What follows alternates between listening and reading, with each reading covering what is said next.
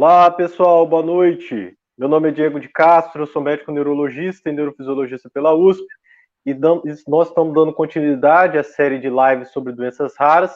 Terça-feira passada a gente teve com a doutora Sara Casagrande, neurologista especializada em distúrbios do movimento também pelo HCFM USP, e a gente conversou sobre distonia. Na primeira live nós abordamos o que é distonia, causas e sinais e sintomas dessa doença e fomos pontuando cada um dos tipos de distonia focais e generalizadas.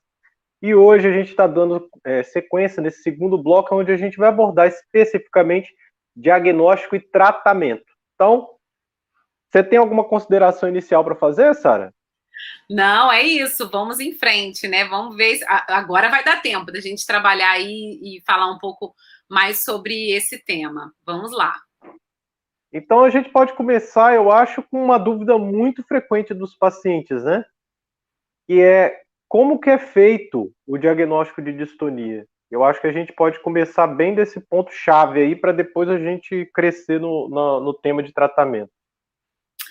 É muito curioso, o, o Diego, quando a gente fala sobre quando as pessoas me perguntam disso, até mesmo outros colegas médicos perguntam, ai, como é que vocês diagnosticam, assim? E eu, e eu tenho muito, assim, muita felicidade, por incrível que pareça, de dizer que a clínica ela é soberana. Né? A gente tem vários exames complementares, a gente vai falar sobre eles, que vão nos auxiliar mais para a gente poder afastar causas secundárias ou até mesmo identificar um músculo mais ativo para uh, otimizar o tratamento, mas o diagnóstico de distonia ele é feito é, no, né, normalmente a nível ambulatorial por um médico especial. Por isso que é importante de um médico especializado, porque olha a seriedade, né?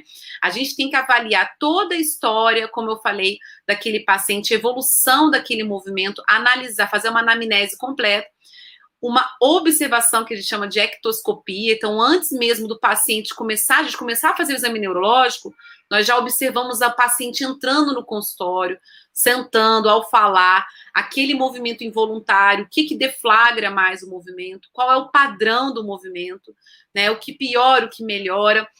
É, então, como a gente explicou lá com o que é, né? Então, aquele, aquela característica ali vai realmente é, nos dar ali a chave, o, o truque sensitivo que a gente comentou na primeira live. Se você não viu, corre lá no primeiro vídeo para você ver. É, mas a gente tem todas essas dicas aí, né? Evolução, localização, característica, sintomas associados como o truque sensitivo, é, para gente, para nos dizer que isso pode ser uma distonia ou outro transtorno de movimento, tá? Em termos de exames complementares, a gente pede uh, aqueles exames, a ressonância normalmente, né? Pedimos muitas vezes eletromil, que eu vou deixar para você comentar, até porque você tem especialidade nesse exame, né? É, e por que, que a gente pede esses exames? A gente pede esses exames mais para afastar uma causa secundária, para a gente saber se há alguma lesão cerebral que possa estar levando aquela distonia e que possa, né, enfim, uh, é, ser ali uma etiologia ou outro, outro, outra doença por trás. É, e o teste genético não faz parte do diagnóstico, tá, pessoal? Tem médico aí que eu vejo que não sabe o que, é, vai pedir exoma, né, Diego? Meu Deus, eu tô pegando direto isso. Aí começa a achar que o exoma é a chave de tudo, é a resposta de tudo. Então tem que ter muito cuidado uh, em relação a também esses exames complementares genéticos. Nos auxiliam sim. Quando a gente falar da terapêutica, a gente vai falar sobre um pouco dessa diferença, mas para o diagnóstico, não. Diagnóstico etiológico etiológico não, diagnóstico, uh, é, enfim, é, da característica da, da, do distúrbio de movimento, não. Eu, fala um pouquinho é, sobre eletromio, Diego, assim, do papel da eletromio. É, eu, eu, acho, eu acho só esse, deixar isso bem, bem, bem frisado, que realmente o que a gente procura, pessoal, quando a gente vai diagnosticar, é a presença da postura anormal e a presença do tremor ou um ou outro, tem paciente que tem os dois, né? É. A gente procura sempre essa presença de uma contração muscular involuntária que gera a postura normal. Então, muitas vezes, como a Sara falou, só da gente olhar, como a gente sabe o posicionamento, o que cada músculo faz, a gente consegue reconhecer que um músculo está mais ativo, gerando essa postura normal. Isso é muito real na, nas distonias cervicais, né, Sara? Quando o paciente entra, ele já está assim, você já está vendo que tem um músculo ali que está anormalmente ativado. E isso é uhum. válido para cada um daqueles tipos de distonia que a gente comentou. Em uhum. especial, na distonia cervical, que é aquela que acomete o pescoço, às vezes, além de olhar, a gente utiliza o método palpatório, a gente vai lá e palpa. E muitas Sim. vezes a gente é capaz de sentir o músculo contraindo de modo involuntário. Né, Diego? A gente sente muita Oi? musculatura na câimbra do escrivão. Quando o paciente escreve, a gente sente pau é verdade. Também é uma, também é uma, é, é um local que, que além dessa coisa visual, a gente tem a possibilidade. Aliás, quando a gente fala em distonia, principalmente nos pacientes que são magros, o método palpatório ajuda muito. Você ir lá e palpar o músculo ajuda muito a você perceber que o músculo realmente está hiper, é, hiperativado. Então, esse detalhe da, do conhecimento neurológico que a gente tem, ele é muito relevante. Por isso que, para nós, no diagnóstico, a gente já faz uma segunda etapa, que é determinar quais músculos estão ativos para a gente fazer um planejamento terapêutico, tá? Então, então pessoal, a, a grande coisa de, de, de, distonia é que é um diagnóstico realmente que depende da expertise do neurologista, da gente olhar e ver.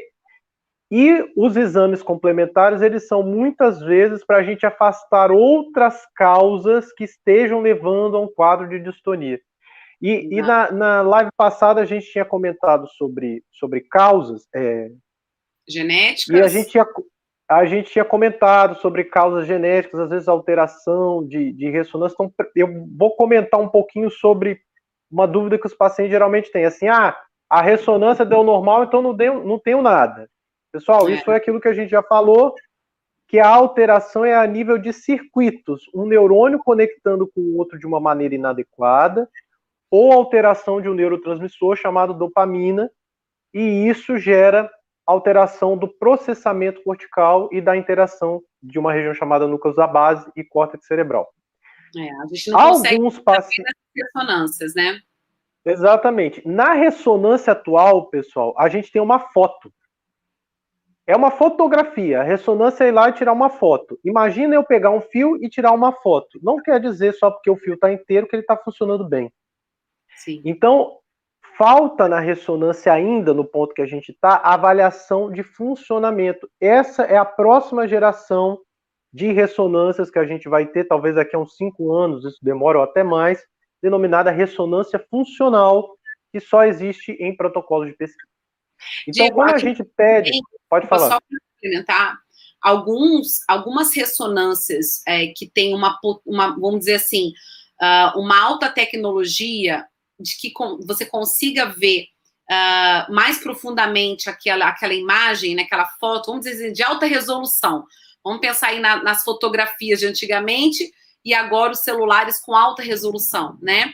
Nós temos aí a 7 Tesla, né, que nós temos lá na USP, é, e outras que são de potências mais altas, de resoluções mais altas, que já tem estudos mostrando lesões estruturais também. Né? Então, alterações corticais em, em, relação à espessura cortical em pacientes com distonia, né? Então, isso já é visto, ou seja, não, além da questão de funcionalidade, que nós deixamos bem claro aqui para vocês, que é e realmente é, existe a disfuncionalidade, né? É, ali a nível é, celular, né? enfim, é, elétrico, é, circuitos, também estruturalmente, essas ressonâncias mais potentes já estão vendo que existem essas alterações, existem essas alterações também. É, e, e, e tem um subgrupo de pacientes, pessoal, que realmente, quando a gente faz a ressonância convencional, eles apresentam uma coisa de, que é chamada lesão estrutural. Isso é muito comum quando a gente pega crianças que sofreram, às vezes, algum trauma no parto, ou alguma falta de oxigênio no parto, ou falta de glicose no parto. E aí essas crianças têm uma lesão cerebral e essa lesão cerebral gera uma distonia. Especificamente Sim. no caso dos, das crianças, a gente chama isso de uma paralisia cerebral, uma forma distônica, tá? Sim. Às vezes, pacientes adultos podem apresentar isso também. Então, quem teve um AVC pode apresentar isso. Quem teve lá uma infecção por exemplo, toxoplasmose, pode, pode acontecer isso. Então, essas causas, foi o que a Sara tinha falado na, na live passada, são as distonias denominadas secundárias, em que existiu uma outra doença, um outro problema cerebral que acarretou uma distonia. Eu sei que às vezes é, é, é, é pesado, que é são muitos conceitos, é. mas só para vocês entenderem, na maioria das vezes, ressonância normal, um subgrupo de pacientes tem ressonância alterada, que são os que têm lesão cerebral, e por isso a gente na investigação, quase na totalidade de nós, pelo menos os especialistas em distúrbios do movimento, a gente sempre pede a ressonância justamente para afastar essas possibilidades. É, não para diagnosticar a fenomenologia distônica, porque isso já é diagnosticado no nosso exame, no nosso consultório. Uma coisa importante também, Diego, quando você fala dessas, dessas, lesões estruturais, claro que há exceções. Mas de uma forma geral, pessoal, quando o neurologista ele tem um treinamento para isso, né? E, enfim, neurogeral, ele sabe de exame neurológico, ele consegue também ver pistas ali de que existe é. outros circuitos alterados que não somente esse que o Diego falou dos núcleos da base, podendo sugestionar que não é só a distonia ali pura e tal, mas que possa ter uma lesão estrutural. Então a gente consegue, poxa, tem uma fraqueza, tem ali né, uma liberação piramidal, tem outros sinais neurológicos no exame, quando a gente faz aquele martelinho ali, então, vê ali um reflexo mais alterado, vê um reflexo patológico, a gente fala, opa, não é só distonia, pode ter uma lesão ali estrutural ou é uma distonia secundária, tá bom? Então, isso também, né, a gente é, acaba é, é, pedindo, né, sempre, mas muitas vezes a gente já pede com uma, quase uma certeza de que algo está por trás realmente, né? Sim. O Papo Cabeça perguntou uma coisa aqui que eu, eu, eu gosto desse assunto, que é a deficiência severa de uma vitamina pode causar distonia? Pode. Existe uma, por exemplo, uma deficiência que é a deficiência de vitamina E, que é uma condição genética que pode se manifestar com um quadro de distonia que predomina geralmente na região cervical, mas pode, ser distonia, pode dar uma distonia generalizada, mas é muito raro. É a raridade da raridade. Existem outras alterações que a gente chama de metabólicas que também podem dar distonia. Entre eles, a mais comum é a alteração do metabolismo do cobre uma doença que a gente chama de doença de Wilson. E existem também as alterações do metabolismo do ferro, que a gente chama de neuroferritinopatia. Então, assim, só para deixar claro, as vitaminas que são mais comuns, por exemplo, deficiência de vitamina A, deficiência de vitamina B1, B2, B12, elas, no geral, não dão quadro distônico, elas dão outros problemas neurológicos. Neuropatias, tá? né? É, dá muito neuropatia. Uhum. É, mas tem só esse detalhe em relação à deficiência de vitamina E e esses outros elementos é, é, que são muito importantes, entre eles o cobre, o ferro, que são os metais, tá? Aí sim, esses elementos são associados a quadros gestônicos. E normalmente é... faz parte da nossa investigação, nós comentamos da ressonância, né? Verdade. Vamos da eletromia, o Diego vai comentar que eu acho que tem mais importância ali na questão terapêutica. É, comentei rapidamente do teste genético, que também eu acho que hoje em dia tem mais importância na questão terapêutica, ao meu ver, é, por enquanto. Mas os exames de sangue, um básico também, todo neurologista especializado, né, Diego? A gente sempre pede, inclusive para afastar isso que foi comentado aqui. É. Doença de Wilson é algo a gente é um pouco é, tem inclinação para essa investigação assim quase que é, mandatória porque nós né, tivemos é a nossa lá no HC, que é um centro, não vou nem dizer brasileiro, mas né, mundial de Wilson. Então, é, a gente pega de tudo, pacientes com dissonia pura, não precisa ter aquele tremor clássico. Então, é importantíssima essa investigação. Isso pode ser feito é. com exame de sangue, já um rastreio inicial. É. Muito bem. E em relação ainda ao, ao diagnóstico, eu acho que é, a parte da ressonância foi clara vou comentar um pouquinho da eletroneuromiografia, pessoal, que é uma coisa que eu tenho bastante experiência. Pessoal, a eletroneuromiografia, ela vai ver, ela vai documentar aquilo que os olhos já veem. Só que ela vai aumentar a precisão de você avaliar a contração muscular involuntária. Então, quando eu faço o exame de eletroneuromiografia, o exame tem duas etapas. Uma que eu vou estudar os nervos em geral, e outra que eu vou estudar a ativação muscular. Então eu coloco uma agulha em cima do músculo e sou capaz de captar as contrações musculares de cada músculo que eu estou avaliando. Então, como a, a distonia é uma contração muscular involuntária, quando eu coloco a agulha lá, aquilo tem uma contração que a gente chama de tônica, aquilo contrai com muita força. Ou às vezes aquilo contrai, relaxa, contrai, relaxa, contrai, relaxa, contrai, relaxa, gerando um tremor. Então eu consigo documentar. Então, pessoal, o que, que geralmente eu, eu, Isso aí também é uma prática pessoal, viu, sabe? O que, que eu. É. Às vezes, para os pacientes, eles precisam de uma prova. Eles querem um documento assinado com firma reconhecida em cartório. Esse documento, se a gente tiver que escolher um documento atual no universo de distonia, é a eletroneuromografia, que eu vou lá, olho e ó, tá aqui, a contração muscular involuntária tá aqui, o músculo que tá ativando é esse, e esse ativou mais que esse. treinado, pelo amor de Deus. Isso, Diego. é, isso. é treinado. Porque se a gente pedir eletromio com quem não sabe ver isso, ele só vai aparecer é assim. É verdade. Tudo normal. do carro. Tudo do carro é, ou normal. Ele não vai fazer o mapeamento muscular que o Diego comentou. Ele vai fazer somente essa avaliação de sistema nervoso periférico, avaliação de coluna, que é um exame também usado para isso, mas não é isso. Então tem que ser alguém que vá ver, claro, que é importante o médico está pedindo também colocar a indicação.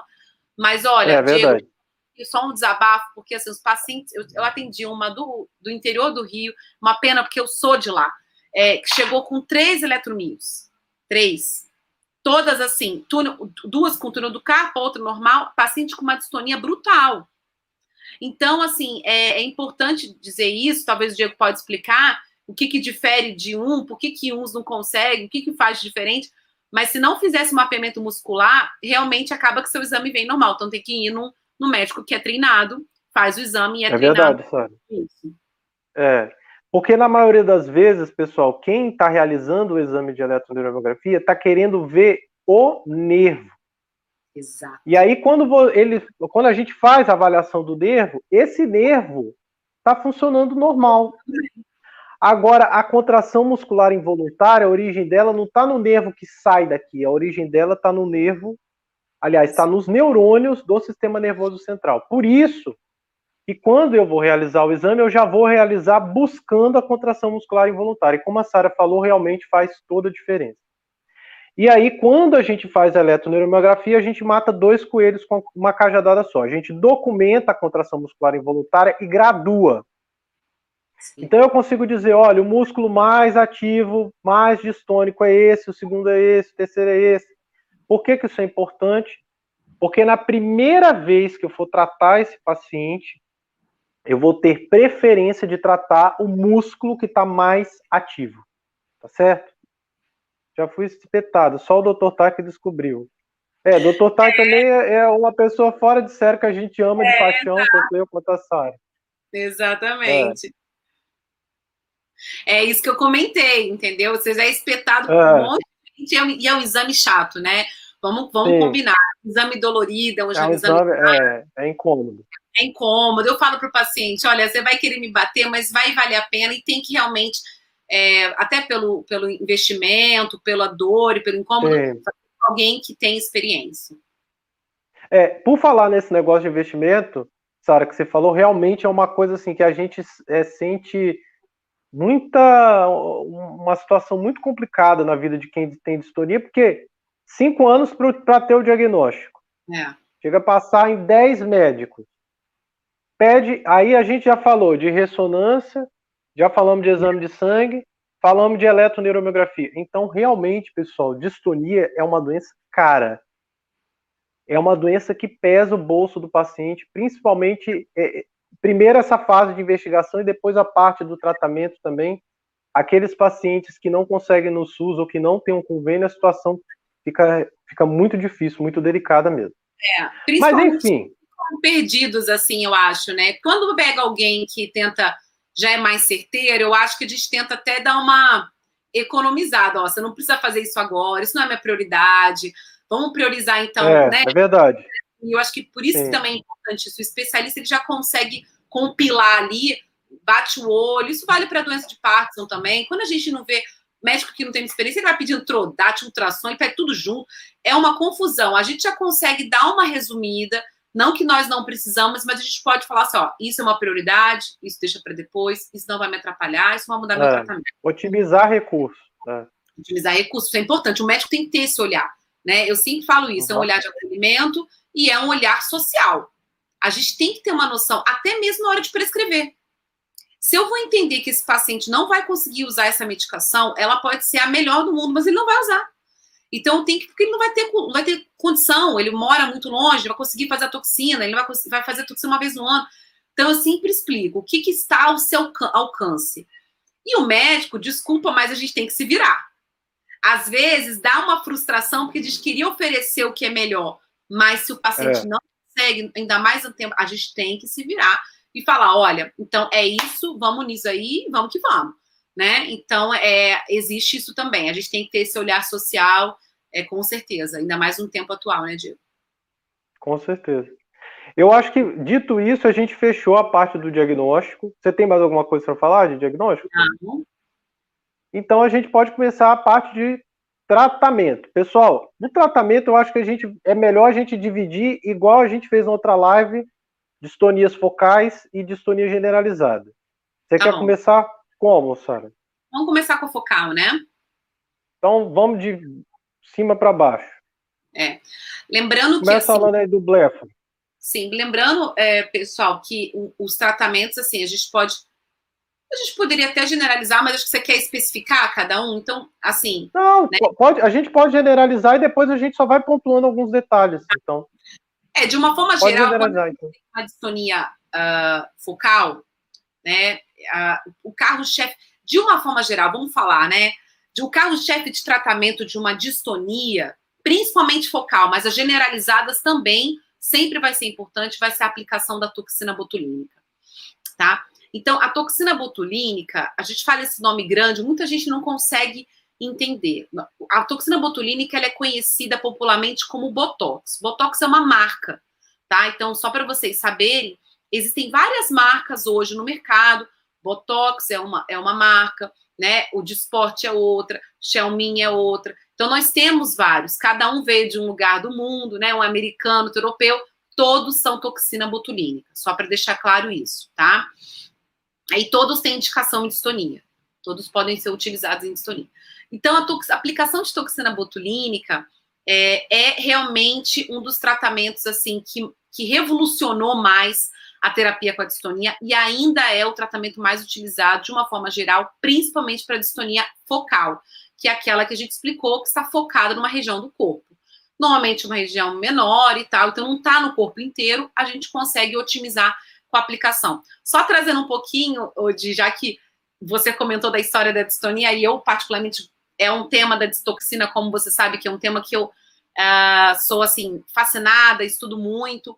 Então, é, poucas pessoas sabem disso, né? Que a toxina botulínica, a gente sempre remete à estética. E os pacientes, é, quando eu Essa história é ótima. Do Botox, as pessoas falam assim, gente, mas como assim? Não é da ruga? Eu sempre falo, gente, o pessoal da dermato, da estética, eles roubaram a toxina da neurologia. A é toxina, verdade. na verdade, ela veio, né? A, a, os estudos da toxina, ela veio através da doença que essa toxina, né, que, que, que ela, ela gera, que é o botulismo. Lembrem que é aquela doença da, do palmito, da salsicha, dos enlatados, né? Isso foi descrito a primeira vez lá por volta de 1822, que né, na Bélgica teve um casamento e várias pessoas se contaminaram com uma salsicha que estava envenenada, os músicos da banda, no caso, e começaram a ter sintomas de botulismo, paralisia, alteração de pupila enfim, mal-estar generalizado, paralisaram o corpo inteiro. É, e aí, Diego, você saiu do ar. Você tá aí? A câmera, eu não sei se sou só eu, não tô vendo o Diego. Bom, vou continuar aqui. Se vocês estiverem me escutando, me dá um ok aqui. Quem tá ao vivo aí, fala ok, tô te, tô te escutando. É, então, a gente tem é, o histórico, então, dessa, desse botulismo que aconteceu lá na Bélgica. Você voltou, você caiu, Diego? Não, eu não caí, não. Eu só, só fui. O celular, o outro aqui deu uma chamada, eu fui aqui desligando. Desculpa. Bom, ah, ok, eu colocaram o escudo. Então aconteceu toda essa contaminação e eles começaram a estudar essa nova doença, tá? Então começaram a tentar isolar qual era o micro, a bactéria que, enfim, é, gerava essa, essa, essa toxina, era o Clostridium botulismo, deram o nome disso porque ele parecia uma salsichinha mesmo, botulos, né? Então, um senhor chamado Just, Justinus Kerner, né? Ou Justin Kerner, ele, em 1800, ali por volta de 1830, 90, ele fez uma monografia onde ele testou a própria toxina nele mesmo. Então, ele colocava na língua e falava: Nossa, minha boca secou. E assim ele foi fazendo experimentos e falou: gente, será que pode usar como terapia? Engraçado que ele usou um termo assim: essa toxina parece uma ferrugem numa uma, um sistema elétrico, né? Então ele, ele já entendeu que fazia essa paralisia ali na corrente, né? Que é o que o botox, que o botox faz, que a toxina faz. Bom, passou-se, então foi isolado. Justin Kenny fez essa aventou a hipótese de uso terapêutico e só foi utilizado pela primeira vez o uso de tratamento à toxina na década de 70. Então, na década ali de 60 para 70, um médico oftalmologista chamado Alan Scott utilizou a primeira vez essa toxina para uso de tratamento de estrabismo. Utilizou e deu certo. Eu tive a oportunidade de conhecer Alan Scott, assistir uma aula dele ano passado, retrasado. Ele é um senhor, assim, eu acho que foi uma aula, nossa, maravilhosa, e ele mostrou ele tentando aprovação para usar e todo mundo negando, falando que ele era louco. Enfim, ele utilizou e deu certo esse uso terapêutico. O Botox, na época, chamava Oculino, a Allegan comprou e mudou o nome para Botox. E então, para finalizar, a primeira, assim, em primeira uso neurológico foi logo após em 1800, ali por volta de 1870, 1880 e pouco, 89. 89. No, no, 1989, sabe? 1989, é. 1970, década de 70 foi Alan Scott. Na década de 90, 80 foi o, o, o Jankovic, que é um neurologista junto ali no grupo do Stanley Fan, que utilizou para distonia. Então, o primeiro uso segundo, né, vamos dizer assim, terapêutico, foi para distonia. E depois um casal americano, dermatologista, bem depois, foi testar para ruga, tá? Bem ali na, no experimento, e acabou realmente popularizando essa medicação, mas essa medicação é nossa, é da neurologia, o uso inicial é da oftalmo e da neurologia. Então a gente tem é esse uso desde a década de 80, mas ainda assim ele é relativamente recente, mas não é tão recente assim. As pessoas, quando eu falo, falam assim: o quê? Mas isso é experimento? Não, gente, isso é aprovado desde 89 pela FDA para distonia. Então, só para contar um pouquinho da história, que é bem legal, né? Para os pacientes sentirem a segurança de que isso é utilizado. Então, a gente usa a toxina, ela faz uma paralisia temporária daquele músculo que está hiperativado, né? Então, se tem, como a gente falou, aquela contratura, aquela contração, a gente aplica ali no músculo, essa toxina entra, né? Faz o bloqueio de liberação de uma de uma de uma, um neurotransmissor, que é a acetilcolina, que é de contração, bloqueia isso, a contração diminui, a pessoa fica com aquele músculo mais fraco, e isso dura em média de três a seis meses.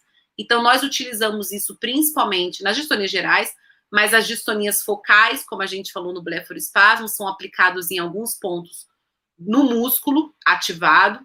Esses pontos são determinados pelo neurologista, como também na mão. E a gente pode falar um pouquinho do uso do eletromio também, né? Se você quiser, para identificar é, os músculos que a gente. Ah, você comentou, né? Os músculos mais ativados que a gente é, é, escolhe para poder fazer. Eu acho eu acho que só um, um, detalhe que tem que ficar bem claro, pessoal, é assim, que o princípio da toxina botulínica é bloquear a hiperativação muscular. Isso. E ela bloqueia não é de maneira sistêmica, ela bloqueia onde ela está. O efeito da droga é local. Por que, que isso é importante, pessoal? Porque muitas vezes a gente ouve assim: ah, eu apliquei toxina e não deu certo. Uhum. E aí a gente, às vezes, que, que tem mais mão com, com o negócio, a gente já fica bem assim, será que aplicou direito? Por quê? Porque se você aplica toxina, pessoal, na vamos dizer assim que a gente tem uma contração muscular involuntária em volta dos olhos, uma coisa que a gente chama de blefaroespasmo, né? Uma distonia focal dos olhos. Se você aplica na pele, o resultado não é o mesmo do que você aplicar no músculo, porque quem está contraindo é o músculo. Uhum. Se você aplicar uma dose que seja menor do que a dose ideal, uhum. o efeito de relaxamento também vai ser menor. Sim. Se você às vezes aplicar um número de pontos que não é o número de pontos adequado para aquela musculatura, ou o ponto não é certeiro em cima daquela musculatura, o resultado da toxina também é menor. Então veja, apesar de bloquear a hiperativação muscular, você tem todas essas variáveis para que a toxina tenha sucesso. E essa questão de precisão para a gente é tão importante, porque eu dei o exemplo do olho, pessoal, mas às vezes aqui no braço, no antebraço, por exemplo, quem tem câimbra do escrivão, pessoal, a gente tem pelo menos 11 músculos de cada lado. Então, 11 no compartimento extensor, 8 no compartimento flexor, aqui. Então eu tenho 20 músculos, praticamente, para eu poder aplicar. Esses músculos estão um do lado do outro. Então, o que, eu um preciso? e diferente. cada uma tem uma função, exatamente. Então, o que, que eu preciso? Eu preciso de precisão na aplicação. E para precisão de aplicação, lógico, você precisa de treinamento, você precisa de ter esse refinamento de conhecimento anatômico, por isso que o médico realmente faz a diferença. E a outra coisa que a gente tem para melhorar a precisão são duas coisas. A primeira, a gente já tinha comentado, que é a eletroneuromiografia, que eu vou lá, avalio a quantidade de músculo, qual músculo que está ativo, qual que está mais ativo, qual que está menos ativo, e escolho o músculo exato. A gente pode até acoplar, enquanto faz o exame de eletroneuromiografia, conectar uma agulha especial e fazer simultaneamente. Fazer uma Sim. aplicação guiada por eletroneuromiografia. Mas a outra coisa que a gente pode ver é ver o músculo. Para a gente ver o músculo, a gente pode utilizar um ultrassom. Então, isso é uma coisa. Eu, eu uso muito aplicação guiada por eletroneuromiografia, a Sara usa muito aplicação guiada por ultrassom. Né? Você quer comentar um pouquinho sobre a aplicação guiada por ultrassom, Sara? É, o ultrassom, na verdade, ele consegue ver a ativação, tá? Ele não consegue, talvez, graduar comparativamente. Então, a ah, esse ativa mais do que esse, igual a eletromio faz, quem tem treinamento para isso, obviamente. Mas o ultrassom a gente consegue visualizar ali, a identificar, por exemplo, é, é, a divisão entre um músculo e outro. Então, eu consigo ver onde para um, onde começa outro, onde para outro. Porque aí eu vejo, né? É, então, uhum. como é que a gente faz? A gente analisa pelo movimento quais músculos eu quero aplicar. Então, a escolha normalmente é uma escolha mais uh, uh, ou palpatória, ou escolha mesmo ali da, da, da, da sua, do seu conhecimento de anatomia, tá? E você visualiza para poder, como o, o, Diego falou, ser mais preciso na sua agulha, na ponta da sua agulha. É claro que a gente tem ali, é, tem alguns estudos que mostram, se você vier com uma toxina, pode existir um tropismo, mas faz toda a diferença. Se você tem uma curácia no músculo correto, e você injeta a quantidade correta, esse músculo, ele com certeza tem uma resposta melhor, essa distonia melhora uh, muito mais e dura mais. Uma coisa importante, Diego, duas coisas que você é. chegou a comentar, uma sobre o efeito, só tirando sempre uma dúvida que as pessoas me perguntam. É, o que você falou é super real, então se você tem subdose ou um local errado, a pessoa não melhora tanto, como também o contrário, tá? O médico que às vezes é, coloca uma dose muito alta, a pessoa pode ter efeitos é. colaterais. Então, isso também tem que ser cuidado. Eu sempre falo, primeira aplicação, não tem ansiedade. A gente vai começar o menos possível, mais claro, né, dentro do seu padrão, mas para que você não tenha efeito colateral. E a gente vai lapidando, eu falo isso, lapidando a nossa aplicação, para chegar no, na dose correta, nos músculos corretos para você. É muito individual. É, então, é. essa superdose gera também efeitos colaterais não só locais, por exemplo, a disfagia, para quem aplica muito no pescoço, que é a dificuldade para engolir, né, ou muita fraqueza na mão, mas também, alguns casos, se você faz uma dose muito exagerada, a pessoa pode ter fraqueza no corpo. É o único caso que realmente você tem um efeito no corpo todo de uma aplicação local, mas aí quando a pessoa exagera muito, existem. Por isso, é. gente, é muito importante estar com um médico que tenha essa experiência, que tenha esse conhecimento anatômico, tá? E que seja mais assim consciente, porque eu vejo alguns médicos que vão, aplicam, enfim, doses, eu já vi de tudo. Então, assim, é, eu não duvido nada. Quando o paciente chega e me fala, eu falei, olha, não duvido. Então, é importante isso, porque isso pode ter alguns é efeitos é né, insatisfatórios. E, e, essa questão também, pessoal, que a gente, tá, a gente tem que ter uma expectativa realista do resultado da toxina botulínica. Então, preste atenção. Algumas vezes, como a Sara falou, eu aumentar a dose, eu vou gerar mais efeito colateral do que benefício. Então, principalmente quem nunca aplicou, a gente sempre aplica com a menor dose possível, que aí eu reduzo o risco de efeito colateral. Uhum. E qual que é a resposta que a gente tem que esperar? Então, olha só, quando a gente fala de blefaroespasmo, que é a distonia dos músculos em volta do olho, a aplicação geralmente tem um resultado de uma melhora de até 80%. É muito bom. Então é um resultado que é muito bom, tá? Vejam bem, nós não estamos falando de curar ninguém, infelizmente. Nós estamos falando de uma melhora de qualidade de vida, uma melhora do número de contrações musculares Até involuntárias. É temporário, né, Diego? Vamos lembrar disso. É temporário. Exatamente. A toxina tem uma duração, pessoal, de quatro meses. É em média, a... né? É.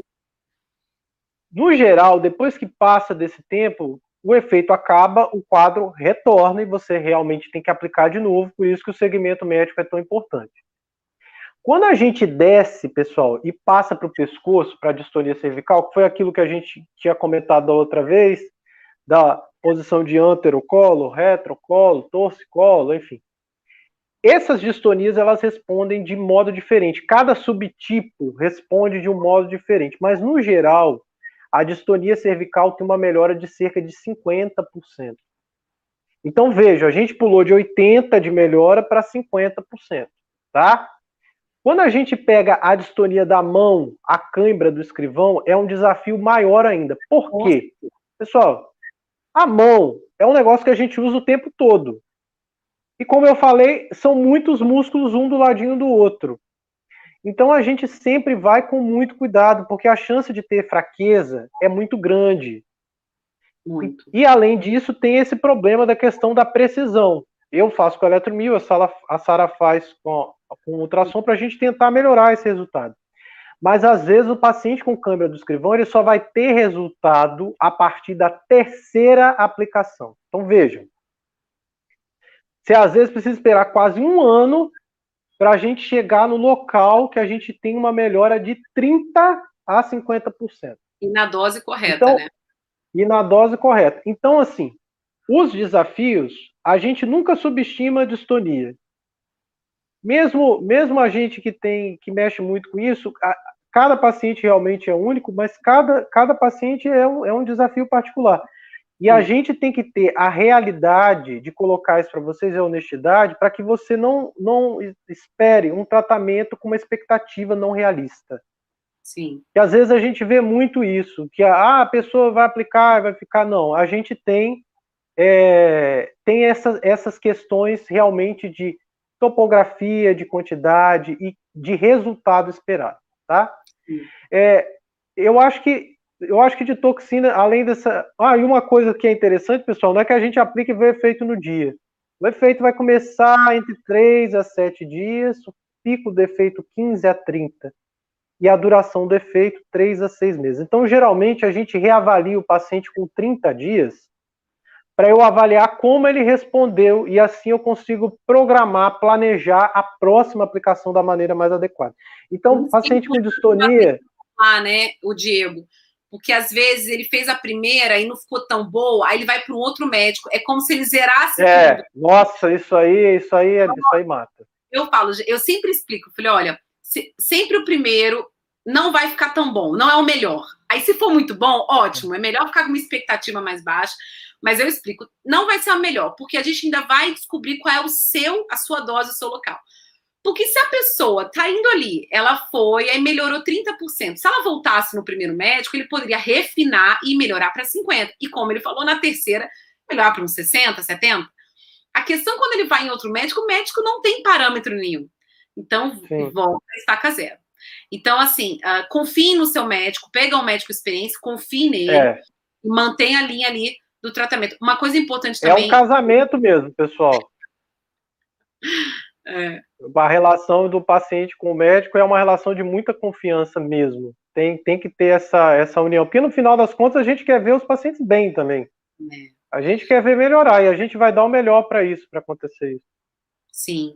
Uma coisa também que eu, que eu acho muito importante frisar para os pacientes em relação à toxina são duas coisas, rapidamente. Uma é sobre o tal do retoque, né?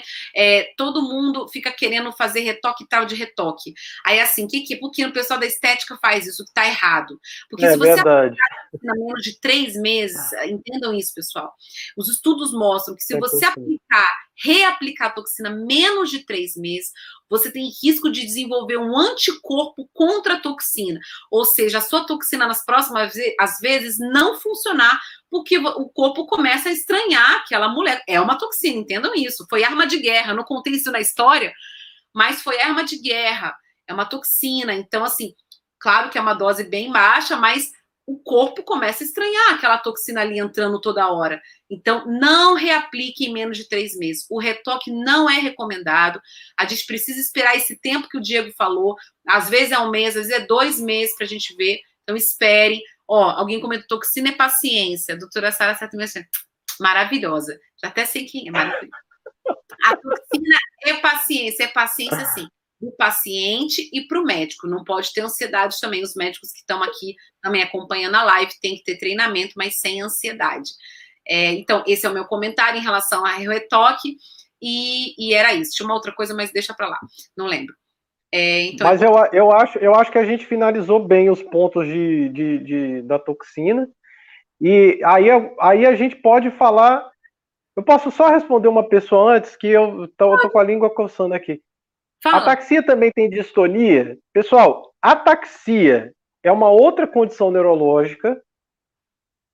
Esse termo quer dizer a, quer dizer sem, taxis quer dizer ordem, então é uma condição neurológica que gera uma incoordenação ou dificuldade de ordenar os movimentos, tá? A ataxia, pessoal, é um outro grupo de doenças. Raramente existem algumas ataxias que junto podem dar um quadro de distonia. Então, isso são raridades. Tem a live lá de ataxia, assiste lá que eu fiz. Tem, por exemplo, formas de ataxia como a ataxia espinocerebelar, em que a distonia está presente associadamente, tá? Agora, no geral, os pacientes com distonia que estão acompanhando a gente não precisam ficar preocupado com isso, que no geral os pacientes com distonia pura não, não terão ataxia, tá bom? Só esse, esse um subgrupo aí de exceções. Muito bem. Eu acho que a gente, eu acho que a gente pode falar duas coisas, de medicamentos. Uhum. Você quer falar de quê? Não, eu perguntei, DBS ou medicação? Você, você escolhe, você que sabe. É, na verdade, assim, a gente pode pincelar rapidamente medicação, porque aqui a gente não vai entrar muito no detalhe de, enfim, dose, nada disso, mas é, as, os medicamentos, a gente não tem, pessoal, nenhuma medicação específica para distonia, tá? É, todos os medicamentos que nós utilizamos para distonia são medicações que, quando você vai ver para a bula, eles também são utilizados em outras áreas da neurologia e da psiquiatria. Tá? Então, isso é importante. Eles atuam nesses circuitos que o Diego comentou, que o que eu falei estão também hiperecitados, eles podem atuar de várias formas. Normalmente, às vezes, ativando neurotransmissores que são que lentificam mais aquele sistema. Então, por exemplo, o neurotransmissor, o GABA, né? Que é um, um, vamos dizer assim, que a gente chama, leva o sistema mais para diminuir ali o seu ritmo. Então, a gente tem, pode utilizar algumas medicações como essas, como também os benzodiazepínicos também têm esse efeito. Então, alguns nomes, né, a gente pode comentar. Então, os anticolinérgicos, que nós utilizamos também com frequência. Então, biperideno é um remédio que a gente usa, triexifenidil no Brasil a gente usa bastante, tá? Claro que o seu médico tem que ter a sua experiência, não é para ficar passando receita do, de um para outro. Os benzodiazepínicos, diazepam, o clonazepam, nós utilizamos com frequência também, tá? Em doses também bem selecionadas. Alguns pacientes se beneficiam da levodopa, nós comentamos isso no primeiro vídeo, ah. né? E, e, são pacientes específicos, em doses específicas. Levodopa é aquele remédio que o Diego comentou da dopamina, que nós usamos também para Parkinson, como eu falei, sempre meio que emprestado um do outro, tá? Nós utilizamos alguns casos baclofeno mais raros, principalmente esses de paralisia facial, é, cerebral, perdão. É, no fora do país tem algumas outras medicações. É, tem alguma, Diego, que você usa que eu não estou lembrando aqui? Não, eu, eu, só. Às vezes os pacientes que eles sempre perguntam quando tem alguém de fora, que mora fora, sobre tetrabenazina. É, esse fora e a tetrabenazina país. é um remédio que tem fora do país que às vezes ajuda, principalmente para os casos. O é, que, que, que acontece? Só, eu acho que só esse detalhe é interessante. Pessoal, a gente, quando aplica a toxina botulínica, a gente está aplicando no músculo específico. Ou seja, eu estou diminuindo a contração muscular baseado no bloqueio de uma substância chamada acetilcolina e o músculo dá uma relaxada. Uma forma, às vezes, é a gente dar. Alguém botou ali, do aquineton. O aquineton é esse biperideno. Eu comentei. Que a, a Sara falou primeiro. É, o aquineton, o aquineton é, é. O aquineton, ele tem a capacidade de bloquear a acetilcolina do corpo todo. Então, muitas vezes, quando a distonia ela é generalizada, que ela atinge vários grupos musculares, às vezes a gente lança a mão do aquineton.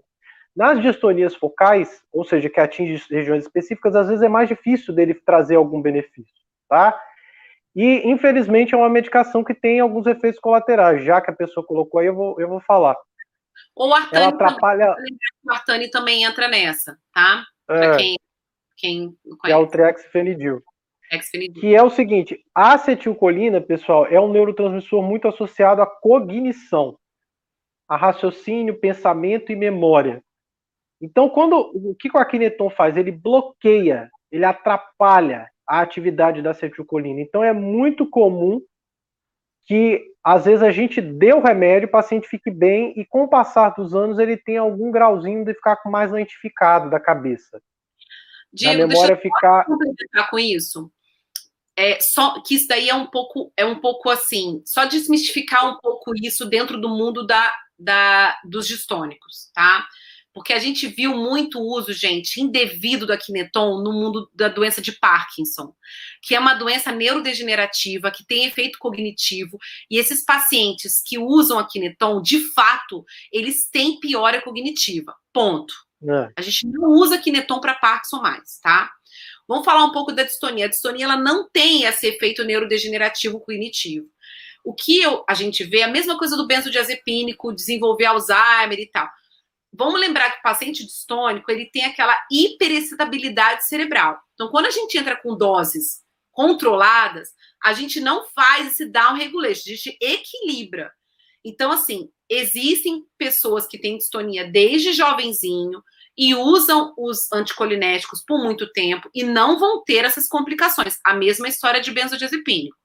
Só para deixar claro, se a dose for muito alta, eles podem sentir, ou como o Diego falou, se tem uma distonia muito focalzinha, ou seja, não é o cérebro todo tomado pela distonia, aí a dose pode ser demais para aquele corpo.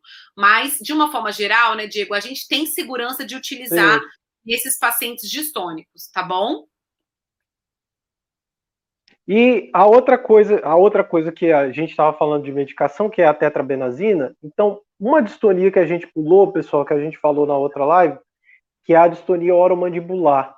Hum. A distonia que acomete a musculatura da boca, da língua, que realmente você tem, às vezes, músculos muito profundos que fazem o movimento da mandíbula. Para um lado e para o outro. E aí é uma droga que geralmente a gente gosta de utilizar. Eu, pelo menos, sempre que o paciente tem condição financeira, eu gosto de utilizar. O problema, infelizmente, é o custo uma caixa de tetrabenazina deve estar saindo num custo aí de quase uns dois mil reais, tá? Principalmente com a alta do dólar. E, é uma medicação que geralmente você toma duas vezes ao dia, tá? Então é, é, é, é um custo muito alto. Mas só se alguém um dia é, souber, tá aí outra. Carro-chefe é distonia por remédio. Se você tem uma discinesia secundária aos medicamentos que a gente comentou na, na primeira live, aqueles remédios psiquiátricos que utilizou por muito tempo, aqueles remédios ali para enjoo, e a pessoa desenvolveu essa discinesia, principalmente essa oromandibular de olho, tetrabenazina é, sem dúvida, primeira escolha internacional de medicação. Infelizmente, ainda não temos, né? Que a Deutetra talvez chegue ano que vem, era para chegar esse ano, hum, ano passado, mas é, é realmente faz diferença e, e, e, tem um efeito muito bom. Muito bem, eu acho que então os medicamentos, eu acho que a gente pincelou. Sim. Lembrar que às vezes eles ajudam muito mais o paciente com distonia generalizada do que o paciente com distonia focal, tá? Isso, é uma, isso é uma realidade. E agora a gente vai falar de um assunto que tanto eu quanto a Sara gostamos muito, que é cirurgia para distonia. Sim. Né? Sim, vamos lá. Então vamos lá. A cirurgia para distonia, Diego, 50 minutos, Diego. Meu Deus. Só o tema que o tema que a gente, um dos temas que a gente mais gosta. Você vai, vamos, vamos fazer em cinco minutos esse tempo. Para com isso. Não, então vamos lá. A cirurgia para distonia. O que, que é cirurgia, né? Para distonia é a cirurgia do implante. Vamos falar de uma forma do DBS, que é Deep Brain Stimulation, ou estimulação cerebral profunda. Eu sempre falo que não é estimulação, é modulação. Tinha que ser Deep Brain Modulation, né? Porque as pessoas tentam achar, nossa, vai estimular meu cérebro. Não, você modula ali aqueles circuitos que uh, estão erroneamente funcionando, né? Então, você faz uma modulação elétrica real daqueles circuitos. Isso através de um aparelho que nós chamamos de marca-passo cerebral também, ele é conhecido como marca-passo cerebral. Já ouvi falar chip, eu não gosto desse negócio de chip. Sai desse negócio de chip, mas é marca-passo, igual quem tem marca-passo cardíaco. Você implanta o gerador, que é uma bateria aqui no peito, embaixo da pele. Ela tem um fiozinho que vai por baixo da pele no pescoço. E no final dos dois lados da sua cabeça, você tem o eletrodo. O eletrodo é um fio bem fininho que é colocado através de dois furos que são feitos na calota craniana. O paciente, de uma forma geral, faz acordado. No caso da distonia, é mais difícil, porque os movimentos podem atrapalhar. Então, os pacientes acabam sendo sedados uma parte da cirurgia, aonde então é colocado esses eletrodos. O local onde é colocado é um dos núcleos da base, principalmente, que é o globo pálido interno, que é um local chave ali de controle motor da distonia. E essa localização é feita através de uma ressonância que o paciente faz antes e através de uma monitorização ali durante a cirurgia que o neurologista ou neurofisiologista também faz. Quando você está ali naquele alvo, você consegue estimular através de uma voltagem, estimular não, modular, você faz uma corrente elétrica de volts mesmo, tá? E tem outros parâmetros também. E essa corrente elétrica acaba vindo se sobrepor sobre aquele circuito ali que está, né, elétrico que está errado e modula, equilibra aquilo ali. E a gente vai faz isso através de um aparelhinho, um controle remoto. Então, só para vocês entenderem mais ou menos, se esse dia quer complementar alguma coisa de técnica cirúrgica, Diego, é, quando que a gente indica? Nós indicamos para pacientes que têm uma distonia generalizada, tá? Normalmente, porque é, você tem que fazer doses muito altas de botox, remédio às vezes não segura, então é uma boa indicação, tá? Ou alguns pacientes com distonia segmentar e focal que não melhoram com as outras terapias que nós falamos, são refratários. Essas são as indicações clássicas. Lembrando, casos genéticos, alguns tipos genéticos melhoram muito mais do que outros. Por isso que talvez quando tivermos o teste genético mais acessível do ponto de vista de custo, pelo menos para mim, isso vai fazer uma diferença, porque dependendo do seu tipo genético, a cirurgia já mostra ali os dados em literatura que responde mais e outros menos, tá? Paralisia cerebral, que é aquilo que o doutor Diego falou, daquela lesão do nascimento, ou seja, quando tem lesão estrutural, seja paralisia cerebral, seja outra, normalmente o DBS tem uma resposta somente de 20%, tá? 20 a 30. Dependendo do tipo genético, agora pulando para o tipo genético, por exemplo, a DY1, você pode ter resposta de até 80%, 70%. Tá? Então, vou falar um básico, Diego, se quiser complementar. Não, é ótimo. Não, tá? foi perfeito. Eu acho que você fechou fechou muito bem e o só só esse essa coisa que a gente tem que chamar a atenção que às vezes os pacientes olham, leem, falam da, da cirurgia e tal, mas pessoal, a gente tem o que esperar da cirurgia. O paciente que tem distonia generalizada, que começou na infância, que começou na adolescência, ele tem uma resposta naturalmente melhor do que aquele que tem uma lesão que começou às vezes na idade adulta ou uma distonia que tem uma região segmentar. A exceção é um pouco a distonia cervical, né, Sara? Uhum. Que às vezes a distonia cervical, pessoal, é um caso que, mesmo você aplicando toxina, você não tem resposta adequada, e aí às vezes é um candidato que a gente considera. A distonia cervical o benefício do DBS também é por volta de 30% a 50%. Então não é aquela coisa que você vai botar o DBS e o DBS vai ser a cura do seu problema. É uma coisa que a gente realmente tem que individualizar bastante, mas nas distonias generalizadas, com ressonância normal e se a gente tiver o teste genético realmente melhor, os pacientes podem responder muito e muda a vida. Às é, vezes a gente pega, pega a criança e, e, faz uma diferença enorme assim, na, é. na, na, vida do paciente. Distonias secundárias à medicação, quando generaliza, respondem também muito bem a, a, a DBS. É verdade.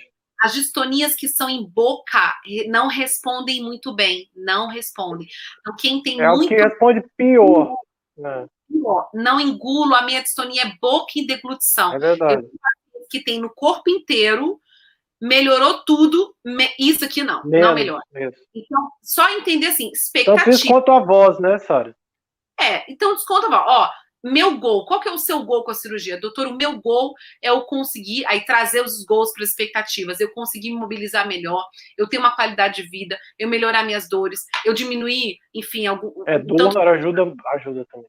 Isso ajuda bastante. Agora, é. a toxina vai estar junto, em doses menores, mas a gente tem que vai somar, né? Vamos somar para poder ajudar o paciente. Então, sempre é importante vocês terem isso em mente, tá?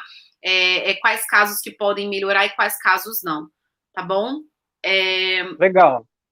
Eu acho que a última, a última coisa que infelizmente não vai dar tempo, mas que é sempre importante a gente falar, é a importância dos outros terapeutas. Pessoal, em especial, é, quando a gente aplica o Botox, aplica a toxina botulínica, tem que falar toxina, porque senão as outras marcas ficam achando que a gente está fazendo propaganda. Quando a gente aplica a toxina botulínica, é, eu vou aplicar, eu vou aplicar no músculo, o músculo vai relaxar. O que, que é muito importante para o paciente fazer? é ele fazer um exercício que relaxe também o outro lado e fortaleça o lado que precisa contrabalançar aquele movimento. Então, muitas vezes, a fisioterapia anda junto, muitas vezes não. Para distonia cervical, é 100% das vezes. Cãibra também? É, cãibra, eu, especial atenção para o terapeuta ocupacional. Tem um detalhe, deixa eu falar só esse detalhe da cãibra. Pessoal, a cãibra, essa interação que a gente falou do córtex cerebral com os núcleos da base está tão alterada, às vezes, e só aparece na hora de escrever, que tem um estudo muito interessante que mostrou que o braille, você fazer leitura de braille, aquela leitura dos cegos com os dedos, vai melhorando essa sensibilidade e vai ajudando na reprogramação cerebral. Isso ao longo de 12 semanas. Então, é, veja um tempo, é um tempo longo, 12 semanas. E existe um profissional que trata a mão e a reabilitação da mão. Esse profissional chama terapeuta ocupacional. Então, é, é um profissional que às vezes as pessoas conhecem pouco, mas ele é fundamental na, na reabilitação de, de distoria da mão.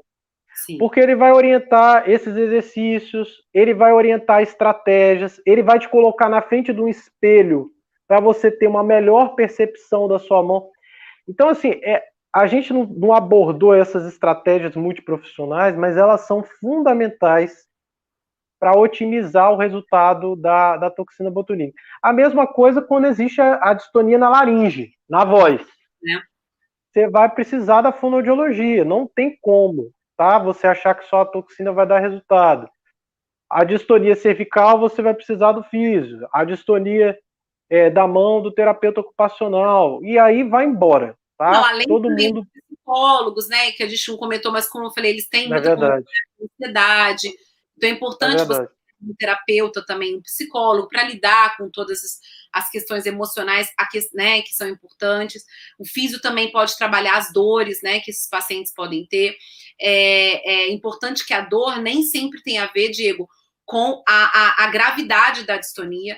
A gente tem estudos que pacientes né, melhoram, às vezes, a distonia, mas a dor persiste. Então, é outro sistema ali, outro circuito ali sensitivo que está alterado também. Né? Inclusive, eles viram, tem um estudo super interessante da DYT1, que eles pegaram quem tinha DYT1 e distonia, e da mesma família, quem herdava ali e não apresentava distonia, mas eles fizeram testes de sistemas de dor e viram que esse DY1 que carregou, mas não carregava, mas não tinha distonia, tinha um sistema sensitivo totalmente alterado, tá? Então você vê que é algo que independente da postura, a postura piora a dor, mas independente já tem ali uma alteração de todo o circuito sensitivo. Então é importantíssimo também esse profissional que esteja ali dando suporte para esses pacientes, emocional também. É, com certeza, Diego, faz diferença. Eu ia é. comentar. É. alguém Alguém botou aqui, paciente com distonia pode fazer exercício de musculação intenso.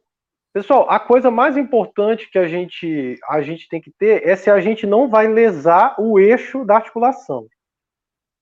Então, se, por exemplo, a, a distonia puxa muito para um lado, e a, a distonia tem esse comportamento, às vezes, em alguns pacientes, de ser muito tônica, e existe uma tendência da articulação rodar e você for fazer uma musculação para aumentar a contração muscular dessa região, isso não é recomendado. Não é. Porque você vai piorar o comprometimento distônico nessa região.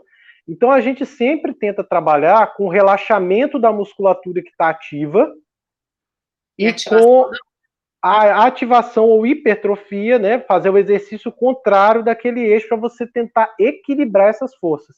E o melhor momento de você fazer isso é após a toxina botulínica com um preparador físico ou com um fisioterapeuta. Existe uma outra característica. É aeróbica, né, Diego? Assim, é isso que eu ia falar, que existe uma, uma característica que às vezes, como os pacientes têm muita ansiedade, a ansiedade piora muito o quadro distônico, ela piora a contração muscular involuntária. Então, você fazer atividades que liberem essa adrenalina, que desgastem essa adrenalina, naturalmente você tem uma tendência a ter um relaxamento muscular. A mesma coisa em relação ao sono. Sim. Os pacientes com distonia, quando eles dormem mal, a distonia piora muito. Tá? Isso é particularmente verdadeiro para a distonia cervical. Então, esses outros cuidados, que é uma coisa que a gente não vai ter tempo de abordar, mas esses outros cuidados da qualidade de Diego, tá, sumiu sua voz. Você está aí? Eu estou aqui, mas ah, eu recebi um chamado aqui de, de ordem superior que eu preciso, precisamos acabar. Então, só o último comentário, só para a gente finalizar. Pessoal, todas as terapias que nós comentamos, os estudos já mostram todas, toxina, medicação, principalmente toxina e DBS, e as terapias adjuvantes. Quanto mais cedo você começar, é. o prognóstico da sua distonia é melhor. Então, não empurrem. Eu já vi paciente com um mito. Doutora, posso empurrar mais de um ano Botox ou toxina? Por que isso? Porque eu não vou ficar viciado? Não. Os estudos mostram que, pelo contrário, essa reprogramação a nível cerebral do circuito acontece, essa modulação, se você fizer mais cedo. Não esperem você ter lesão articular, não esperem generalizar para iniciar um tratamento. Esse era o meu, meu último. Uh, só para explicar isso. E agradecer, Diego, pela, por espaço. Eu que agradeço. Nada. Foi, é, foi, muito bom. Distoria foi um dos temas que foram pedidos lá. É lógico, pessoal, como a gente falou, são vários tipos, cada paciente Ai. tem suas demandas. Às vezes não dá para a gente responder todo mundo, tá? Mas agradecer também a Nilde, que ajudou a gente a divulgar aí, da Distonia Saúde. Sigam ela lá, que ela dá muito apoio Mary, ela dá muito apoio quem tem, quem tem distonia, então é, vale a pena vocês seguirem a página lá e ver as informações do site. E agradecer você, minha querida. Obrigado pelo seu tempo e ter compartilhado isso aí, seu conhecimento com a gente. Muito legal. Muito bom, muito bom estar com você aqui. Obrigada a todo mundo. Um beijo. E beijo grande, vê. pessoal. Ó, terça-feira que vem tem uma live sobre degeneração córtico-basal, uma doença bem rara. Mas não sei, se alguém tiver por aí, assistir terça, 19 horas, com a doutora Jaci Parmeira. Maravilhosa. Tchau! Tchau.